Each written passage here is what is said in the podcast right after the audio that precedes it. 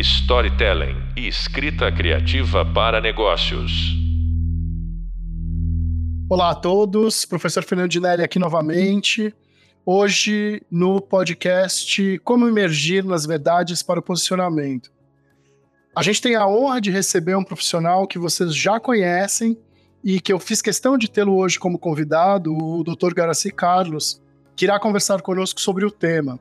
Eu e o Dr. Guaraci atuamos juntos no mercado e já elaboramos diversos planos com base na técnica de cons planning para a construção de narrativas de sucesso. Uh, Guará, primeiramente bem-vindo, muito obrigado pela sua presença. Nossa turma já te conhece, mas por favor eu gostaria que você se apresentasse brevemente para caso alguém que ainda não conheça, né, esteja pegando a disciplina agora e não tenha feito a sua disciplina, possa saber quem é você e por que, que você está aqui com a gente. Vamos lá. Oi, Fernando. Primeiramente, obrigado pelo convite, né? Agradeço aí pela introdução. Uh, Para os que não me conhecem, eu não gosto muito de me caracterizar pela minha formação ou pela via profissional, mas uh, academicamente falando, eu sou doutor em design, doutor em educação, arte e história da cultura e tenho mestrado e formação na área de comunicação.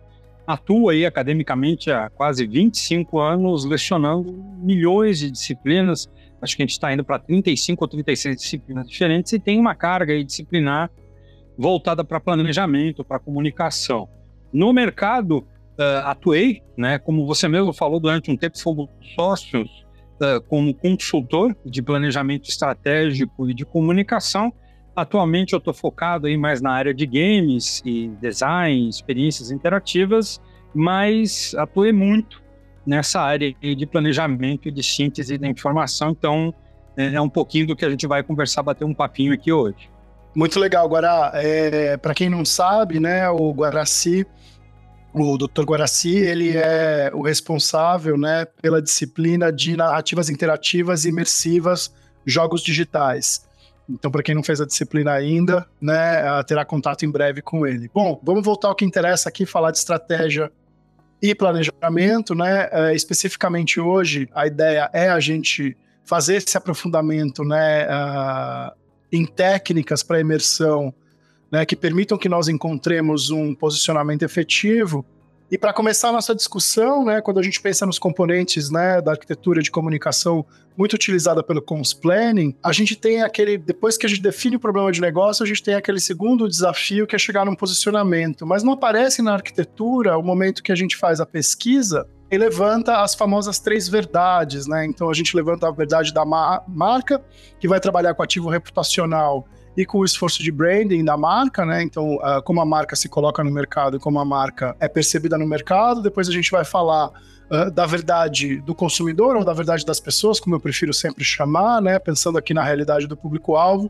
E por último, na verdade cultural, principalmente quando a gente está falando no aspecto cultural de comunicação, para trazer né, para o presente, para o que está acontecendo no momento. E é justamente em cima disso que eu queria passar a palavra para o Guará, para poder falar aqui um pouquinho com a gente sobre como essas verdades influenciam no posicionamento. Antes da gente entrar na parte das verdades, na verdade, eu gostaria de olhar isso de baixo para cima. Então, antes da gente entrar nas verdades, eu acho que é legal a gente começar falando um pouquinho sobre posicionamento, porque ainda é um conceito que tem um tanto quanto de confusão passeando por aí. Então, se der para a gente dedicar uns três minutos a isso, uh, uh, o conceito de posicionamento ele deve ter 40 a quase 50 anos de vida e ele nasce num contexto de comunicação. Então, a clássica proposição do All Rise e do Jack Trout era posicionamento como um diferencial de comunicação.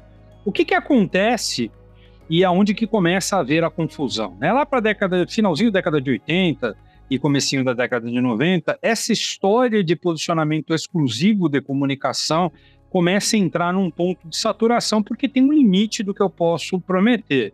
Então, com o crescimento do marketing e principalmente de estratégias integradas, eh, começa-se a surgir uma linha onde se advoga que esse posicionamento tem, é desejável que ele tenha essas tinturas criativas, mas que principalmente que ele seja sustentável.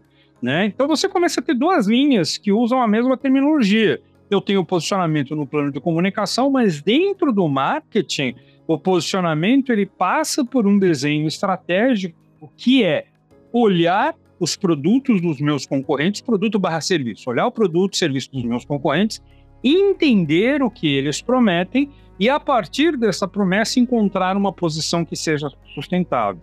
Por que, que eu faço essa diferenciação? Porque nem sempre esse posicionamento vai estar exclusivamente sustentado em aspectos criativos. Quando nasce a ideia do posicionamento de comunicação, uh, talvez os exemplos mais famosos sejam da indústria de cigarro, você consegue vender um produto único e exclusivamente por conta da imagem. Uh, que a gente usa como texto em sala de aula é o mundo de Marlboro. Né? Então, eu crio toda uma plataforma de comunicação onde eu falo muito pouco sobre o produto e eu consigo posicionar esse produto. Hoje, em mercados que estão saturados de produtos muito semelhantes, às vezes o posicionamento que é sustentável ele vai descer para a materialidade do produto. Então, meu posicionamento vai ser mais processamento, maior memória, maior capacidade de armazenamento. Isso gera um conflito, né? Porque se você chegar para um planejador de comunicação e falar assim, olha, eu quero uma estratégia de comunicação baseada num posicionamento de eu ser o que tem mais memória, o cara vai falar, mas que porcaria né? Aqui não tem o que a gente fazer. Como, como diabos, o que, que eu vou trazer de criativo aqui? Então a gente tem aí um conflito entre o, o que, que é esse entendimento de posicionamento que a gente está falando. Você puxar um profissional de marketing, posicionamento para ele é uma matriz. Meus concorrentes têm o que, que eu posso ofertar e o que, que eu posso garantir de oferta uh, uh, em termos de, de sustentabilidade. Eu tenho condições de fato de entregar. Para a comunicação, já é mais maleável, né? A gente já está falando aí de, de repente, um, um, um, toque, um diferencial criativo. Então, a partir daí, a gente começa a falar de planejamento de comunicação com os planning. Então, eu não sei se você definiu uh, esse modelo que você está sugerindo aí uh, das verdades, quem propôs ele foi o Julian Cole, e para o Julian Cole, quando a gente está falando de planning, a gente está falando de algo que não é apenas uma alocação tática de mídia, é uma abordagem criativa para resolver os problemas do cliente. Então, ele está num ponto de intersecção entre estratégia criativa e estratégia de branding. Por assim dizer, ele tem um pé no real, mas ele também tem um pé aí nessa coisa mais, mais flexível, mais maleável. Né? A, a proposta desse modelo é eu entregar uma plataforma que se encaixe nos ditames do marketing, mas ao mesmo tempo dê espaço aí para os criativos trabalharem a big idea. Né? Então, a partir daí, ele propôs uh, esse modelinho que você citou, aonde a gente vai começar. Um, se, se, se, não me falha a cabeça, o primeiro ponto do, do, do, modelo é o problema que nós queremos resolver, não é? Perfeito. A gente sempre começa com o problema de negócio, né? Então faz a investigação profunda para tentar ir além do briefing, né? Do que o cliente pede, entender o que acontece, né? De verdade dentro do negócio do cliente para conseguir chegar numa, proposi numa proposição de problema de negócio ou de desafio de negócio, como muitos clientes preferem chamar. E aí o Julian Cole, ele desce para o posicionamento, mas ele não deixa claro de qual desses dois posicionamentos que ele está falando. Conhecendo a história do Julian Cole e a praia que ele trabalha em planejamento de comunicação, ele está querendo puxar a brasa, obviamente, para elementos estratégicos de uma, de, um, de, uma comunicação. Então, o que, que ele propõe? Né?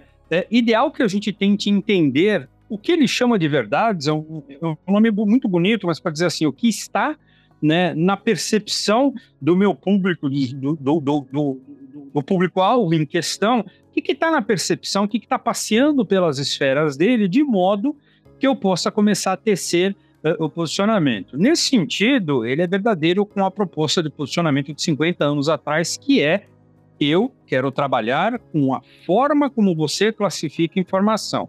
Então, algo, se tem algo que é importante da gente deixar claro, a grande sacada, a grande malandragem, por assim dizer, do, do, do posicionamento, é que ele tem muito pouco a ver com o mundo real. Ele tem muito a ver com a forma como você percebe as coisas. Então, aqui, essencialmente, o que nós estamos falando é de comunicação, extremamente persuasiva, por sinal. Para dar um exemplo um tanto quanto banal, a gente costuma fazer associações que não têm uh, pé nem cabeça, elas são meio escuras. Então, na nossa cabeça, por exemplo, determinadas bebidas alcoólicas são melhores ou piores dependendo da localidade onde elas vêm. Né? Então, para nós, a cerveja boa é a cerveja alemã, a vodka russa, a tequila mexicana. Não existe necessariamente um nexo lógico nessa ligação, né? Mas a forma como a gente registra essas informações na nossa cabeça afere, muda a percepção que a gente tem desses produtos. Então, fundamentalmente, trabalhar com posicionamento é trabalhar com a forma como você classifica informação, tá? Eu quero que na sua cabeça eu ocupe um local especial. Se isso está muito abstrato para o nosso aluno, pense, por exemplo, em termos de um Spotify ou de um Netflix. Né? A forma como o filme está apresentado no catálogo faz toda a diferença. Né? Se eu tenho um catálogo com um milhão de filmes, não existe uma pessoa que vai fazer uma busca por um milhão de filmes. Quando muito, você está aí com paciência para ver 10, 20 títulos diferentes. Então, a forma como esse título está classificado faz toda a diferença.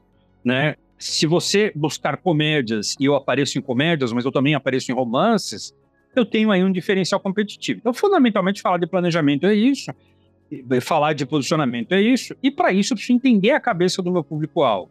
Então, a, a, grande vantagem deste modelo é que ele tenta tirar a nossa dimensão do próprio umbigo, porque na hora que a gente está planejando, no dia a dia da agência, na correria, você tendo que fazer entregas com menos de 24 horas, é meio comum né, que a gente perca este contato com o público-alvo. E aí a gente começa a divulgar em causa própria, fa fazendo o planejamento como se nós fôssemos o próprio público. Então, a orientação que o Julian dá é: não, vamos baixar e olhar especificamente para quem são esses públicos e aí tentar encontrar o que ele chama de verdades.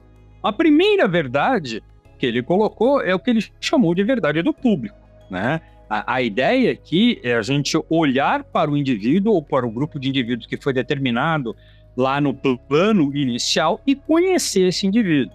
Então, a gente pode começar com as dimensões mais básicas, que são mais fáceis da gente ter, ter acesso, como, por exemplo, questões demográficas, comportamentais e eh, classe etária, sexo, classe econômica, região eh, demográfica, etc. Porque essas são mais fáceis da gente ter acesso, mas o ideal é que a gente se aprofunde e tente encontrar aquelas que são mais subjetivas, né? Comportamentos de consumo, atitudes, quais são os bens que eles têm, eh, preferencialmente a visão política, religião, os hábitos de consumo, lazer e por aí vai. Então, o ideal aqui é que eu faça um mergulho, uma imersão neste público. O que vai pegar na vida de qualquer planejador são dois quesitos: quanto tempo eu tenho para fazer isso e qual é a verba de que eu disponho para fazer isso. Né? Uma coisa é se eu disponho verba para fazer pesquisas imersivas no consumidor, Outras coisas é se eu tenho que levantar esse planejamento em menos de 24 horas. Então, a primeira grande verdade é a verdade do público. E aí, a questão que me parece que você está querendo abordar é como é que o cara vai fazer para levantar isso no dia a dia, na prática dele. Né? Então, tem muita saída. Primeira é solicitar, ver uh, o que, que é que o cliente já disponibilizou de informações para você, uh, num bom contexto, num bom desenho, no briefing a gente já recebeu um pacote de informações que já, não sei se você avisou para o seu aluno, mas assim, no contexto do planejamento, quem vai ter que ler essas informações somos nós, porque até agora ninguém leu. Então, é, a gente recebe uma pilha de documentos que está passeando entre vários setores, mas ninguém se deu o trabalho de debulhá-las. Cabe ao planejador fazer isso. A grande questão é quando eu não encontro essas informações, quando elas não estão em lugar nenhum. E aí eu vou ter que começar a procurar em outras bases, uh, que me parece que é o ponto específico da sua pergunta, Fê, é isso? Como é que eu faço para encontrar essa informação em outras bases? Sim, tá perfeito, Guará, seu desenvolvimento. Na verdade, muito a gente tentando entender aqui como é que eu levanto essas verdades, né? E aí traçando esse paralelo entre o que o modelo teórico propõe, né, e o que a nossa experiência prática traz, né, e acho que você está tecendo muito bem aqui, cruzamento entre esses dois mundos, pode seguir nisso. O ideal, independente de prazos e de orçamentos é você tentar encontrar alguém que tenha o perfil do consumidor e conversar com ele. Sempre. Tá? Por mais forçação de barra que seja, sempre você vai encontrar alguma coisa, alguma camada com a qual você não teve contato. Então, no básico do básico, imaginando que é um trabalho assim, uma semana que a gente tem que fazer isso, orçamento zero e correndo, sempre o ideal é tentar encontrar esses consumidores e conversar com eles.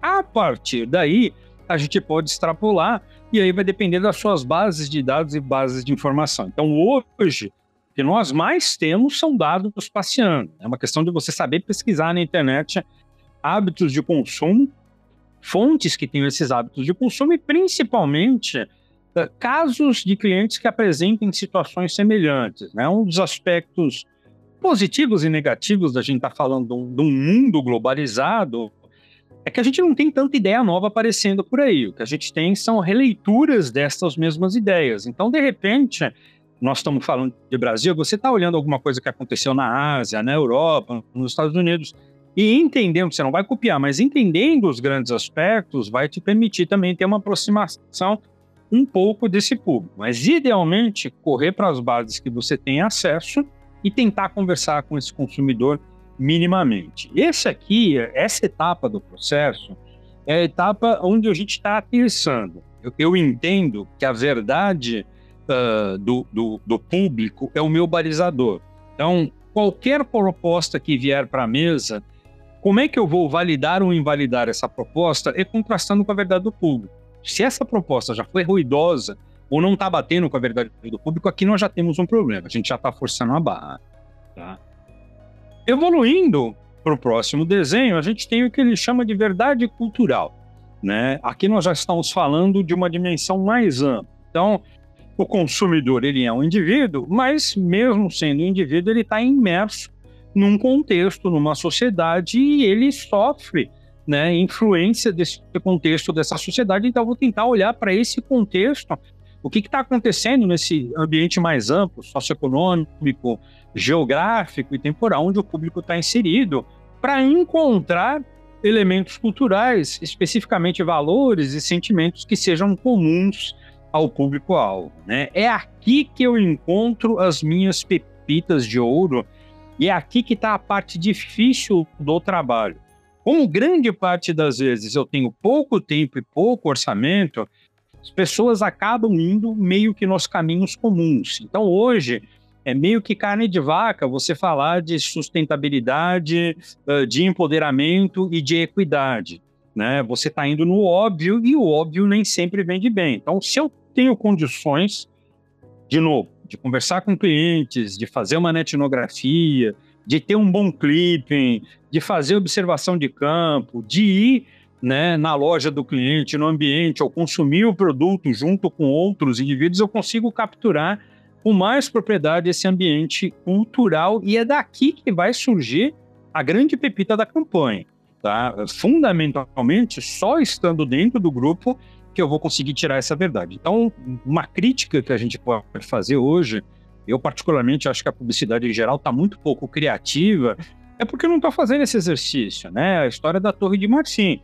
Se eu estou trancado dentro do meu escritório, eu não estou conhecendo a verdade do, do, do, do, público. Então, assim, falar né, que a sociedade brasileira quer colocar e empreender esforços contra o racismo, isso é lugar comum.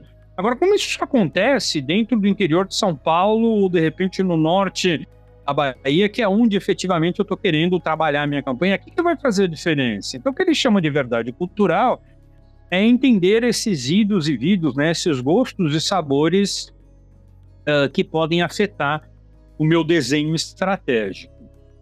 E o terceiro dos pilares, ou o terceiro dos elementos, é o que ele chama de verdade da marca. Então, se você prestou atenção, o que, que ele fez até agora? Né? Ele foi para os aspectos clássicos, sociodemográficos, aí ele foi pegar aquilo que é o arroz feijão da comunicação, do planejamento, da publicidade, e agora ele vai namorar com o marketing, porque a verdade da marca nada mais é do que o branding. Né? É você olhar as estratégias de branding que estão sendo produzidas pela empresa em questão, pelo posicionamento de mercado, pela reputação que ela conseguiu ou seja, o que ela diz de si mesmo, que é um lado da moeda, e o outro lado da moeda do branding é como ela é percebida. Então, fundamental de qualquer estratégia de branding, o que, a empresa diz de si mesmo e se ela é percebida assim pelos seus consumidores, se ela é fantástico, se não é, eu tenho correções a serem feitas. Então, aqui eu vou mergulhar, de novo, sempre olhando para o meu público-alvo e tentar entender quais são as percepções e as dimensões que ele tem. Aqui que aconteceu, por exemplo, dele e o Fernando em, em, alguns clientes que a gente atendeu, aparecem algumas coisas que levantam, né, as nossas bandeiras amarelas ou vermelhas, porque assim, sempre, é raríssimo você vai pegar um cliente que vai jogar a verdade e falar assim, olha, a gente tem problemas de imagem, uh, tá aqui os pontos ruins da minha percepção, embora ele saiba isso. Mas quando você vai conversar com o consumidor, isso aparece na hora. Fala, essa marca é chata, essa marca é careta, o atendimento desses caras é uma merda, isso me dá trabalho.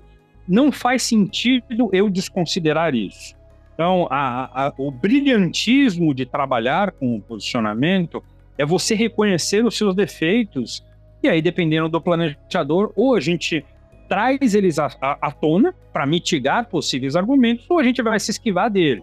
Então, o composto de verdades que a gente teve, a terceira e última verdade é entender a verdade da marca, olhando para o que se pensa, para o que se fala da marca. De novo, a internet está aqui para ajudar a gente, né? Então, você baixa ali em, em, serviços onde as pessoas podem se manifestar, como, por exemplo, Reclame Aqui, ou aquele das empresas, como é que chama das empresas? Acho que é porta de vidro, Glassdoor, uma coisa assim.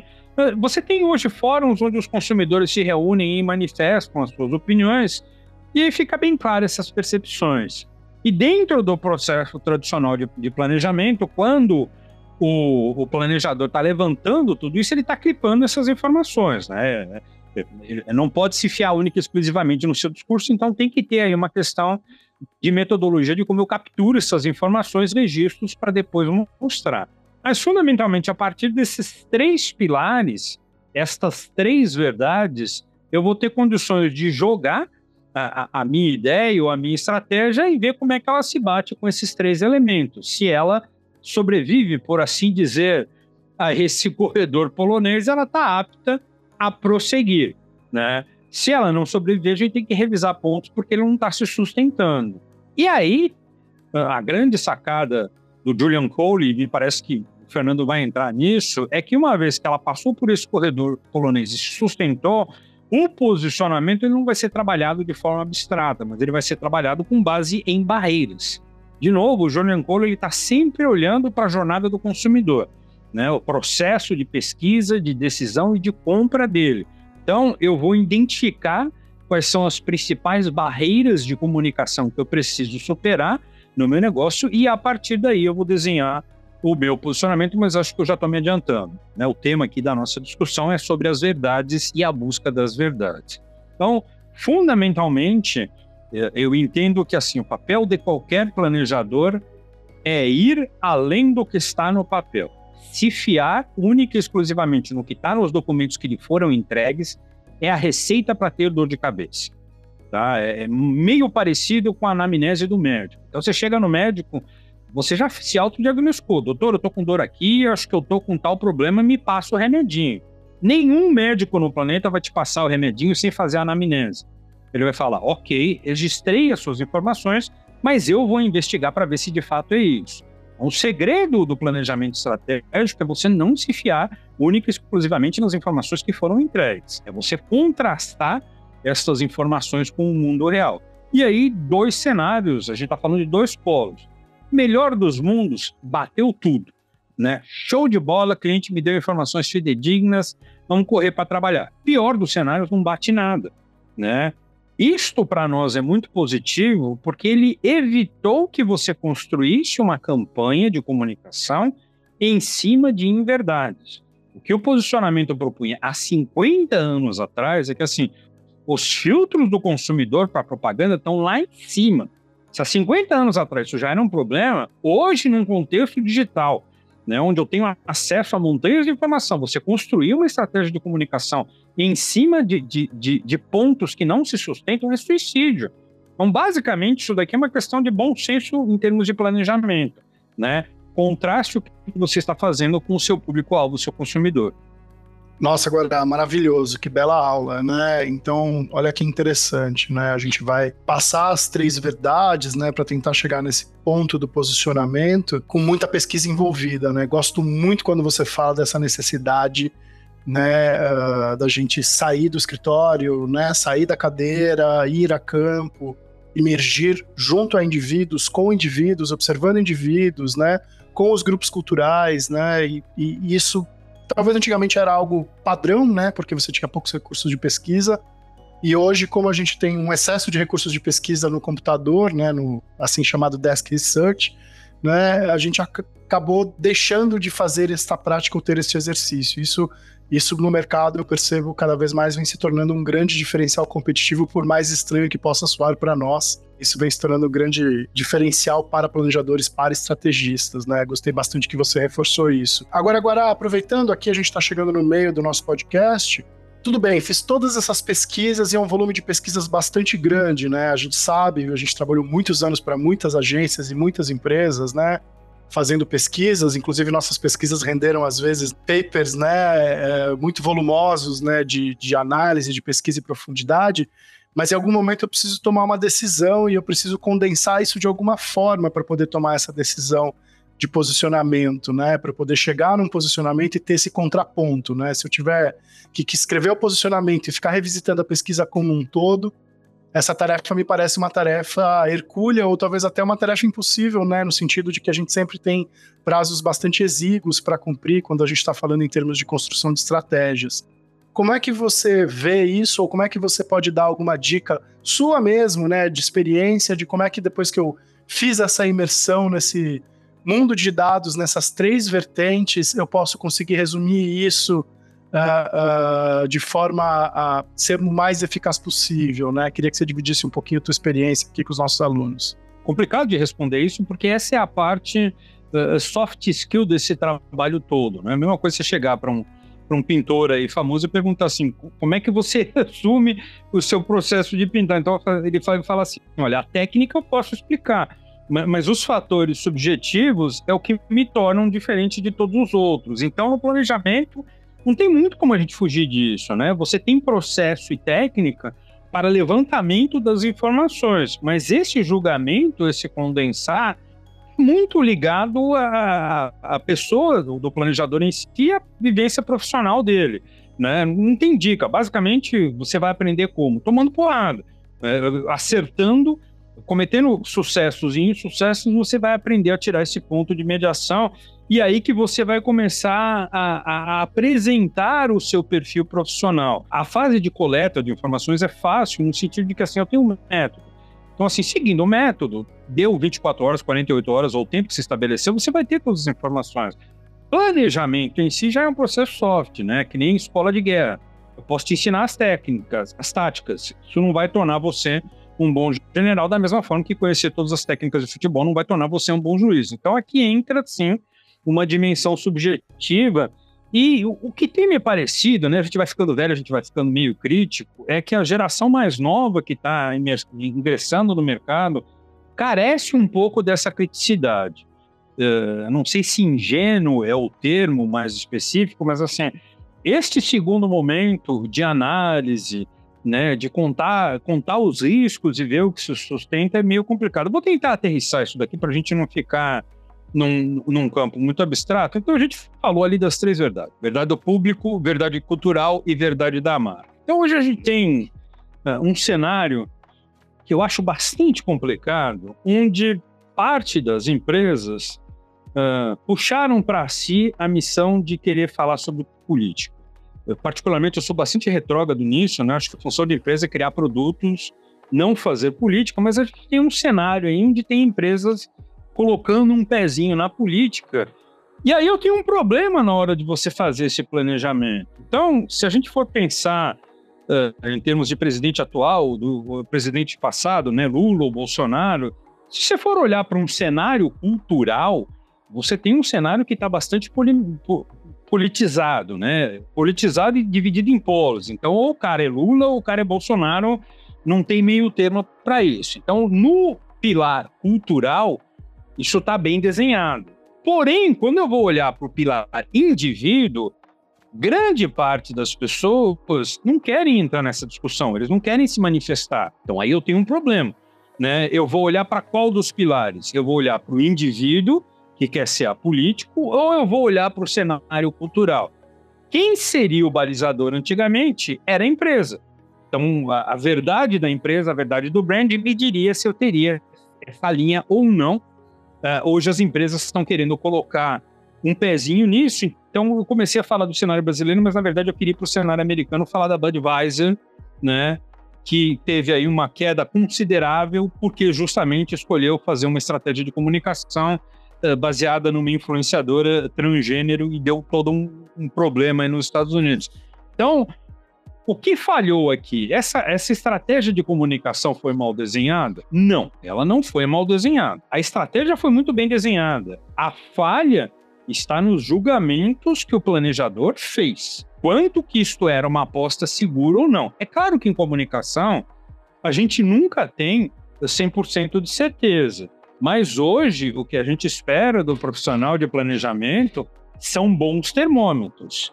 Eu acho que a gente tem muito profissional que está assustado com tudo, tá careta e não quer fazer nada, mas a gente também tem muito cara que quer chutar o pau da barraca, né? Só quer viver de polemizar. Pô, e o meio termo saudável, onde é que tá? Então, é isso que eu falei que você só vai adquirir uh, com experiência.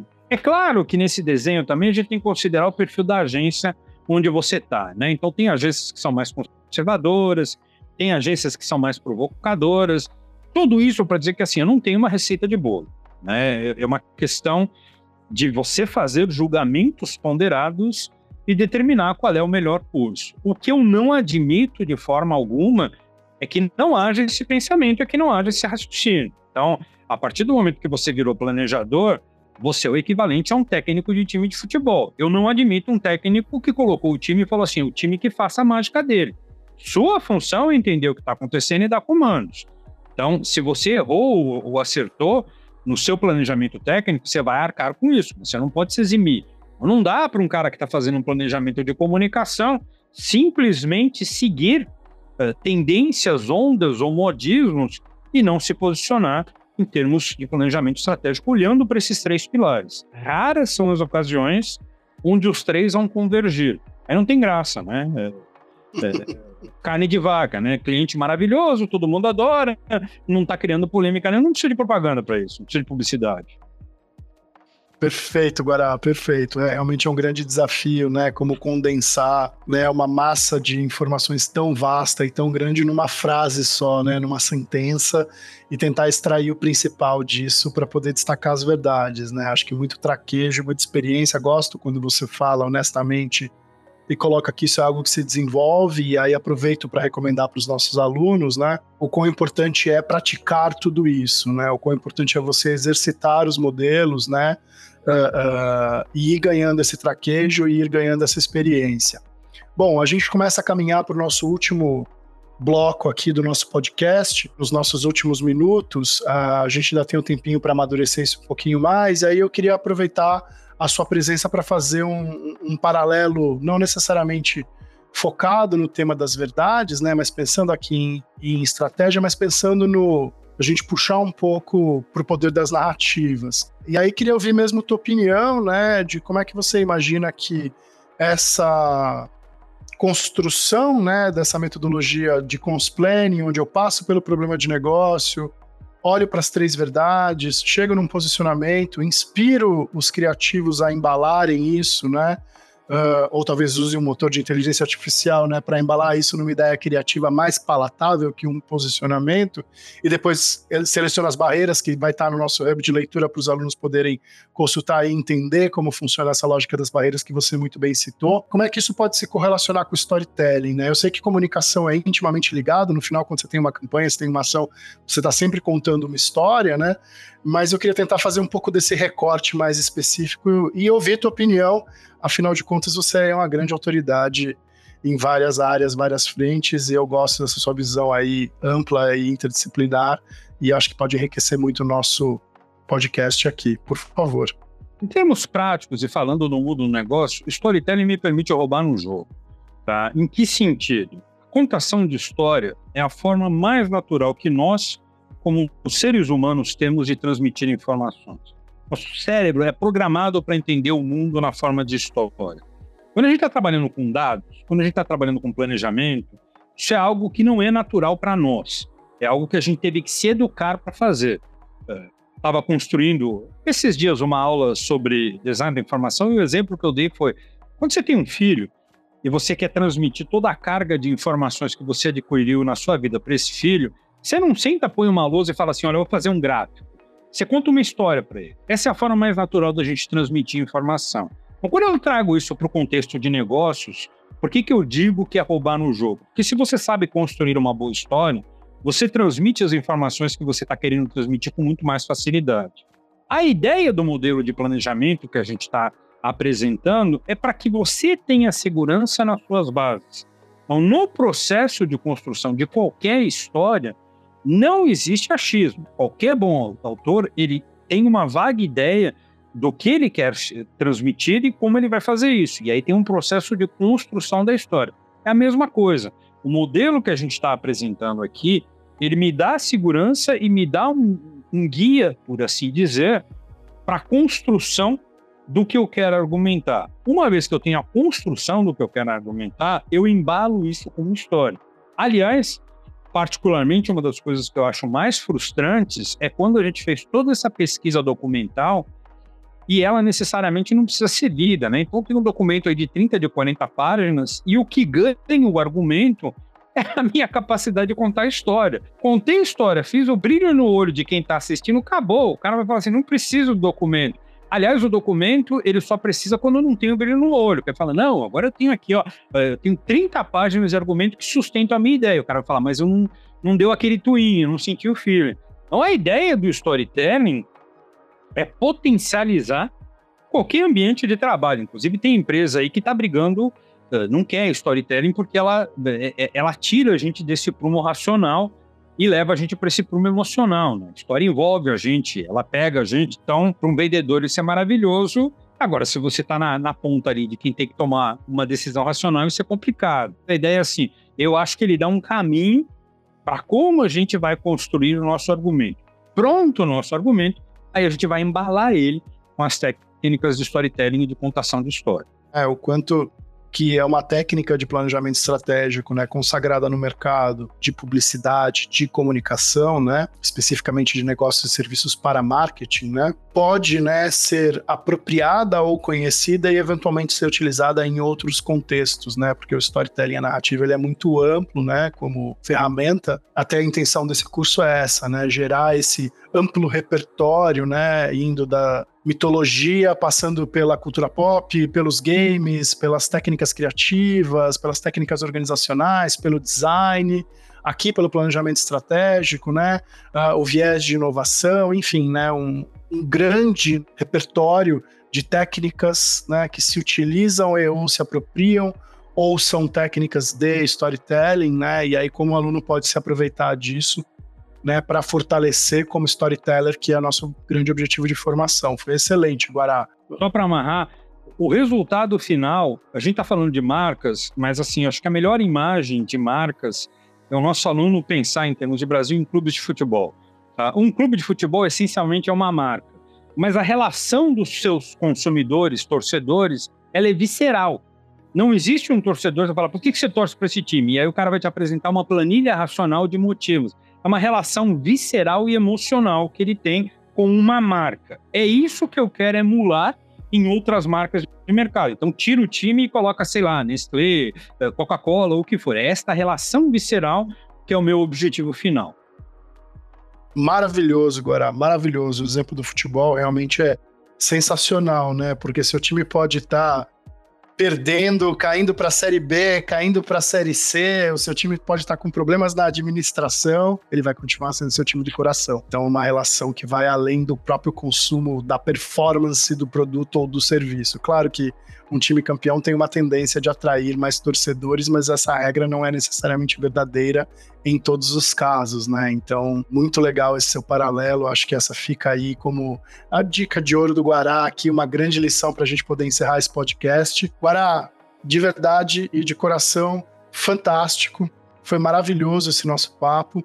Queria uh, muito agradecer né, imensamente a sua contribuição de hoje. Falando aqui para os nossos alunos, espero que esse podcast inspire todos a extrair né, o melhor das verdades para a construção de um grande posicionamento. Lembre-se do que né, o Dr. Guaraci falou, de exercitar isso e essa né, importância da prática para você poder ganhar o refine, ganhar essa sensibilidade para conseguir descomplexar complexificar todo o volume de pesquisa, né, e todo o desenho estratégico para uma frase que seja muito né, eficiente e possa inspirar os criativos a embalar tudo isso, né? No nosso próximo podcast a gente vai discutir especificamente as verdades do consumidor e culturais, tentando focar aqui no indivíduo e na pessoa, entender as nuances mais pessoais, psicológicas, né, psicanalíticas para construir, né, da melhor forma quando eu for ter contato, né, com a construção desta verdade. E aí ficam minhas dicas de você não esquecer de conferir o hub visual, né, de verdades da marca público cultural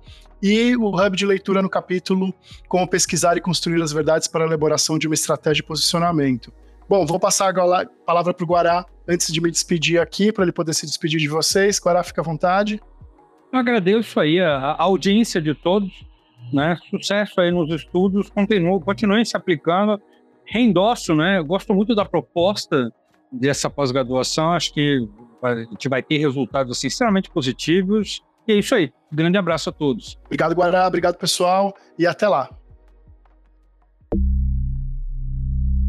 Storytelling e escrita criativa para negócios.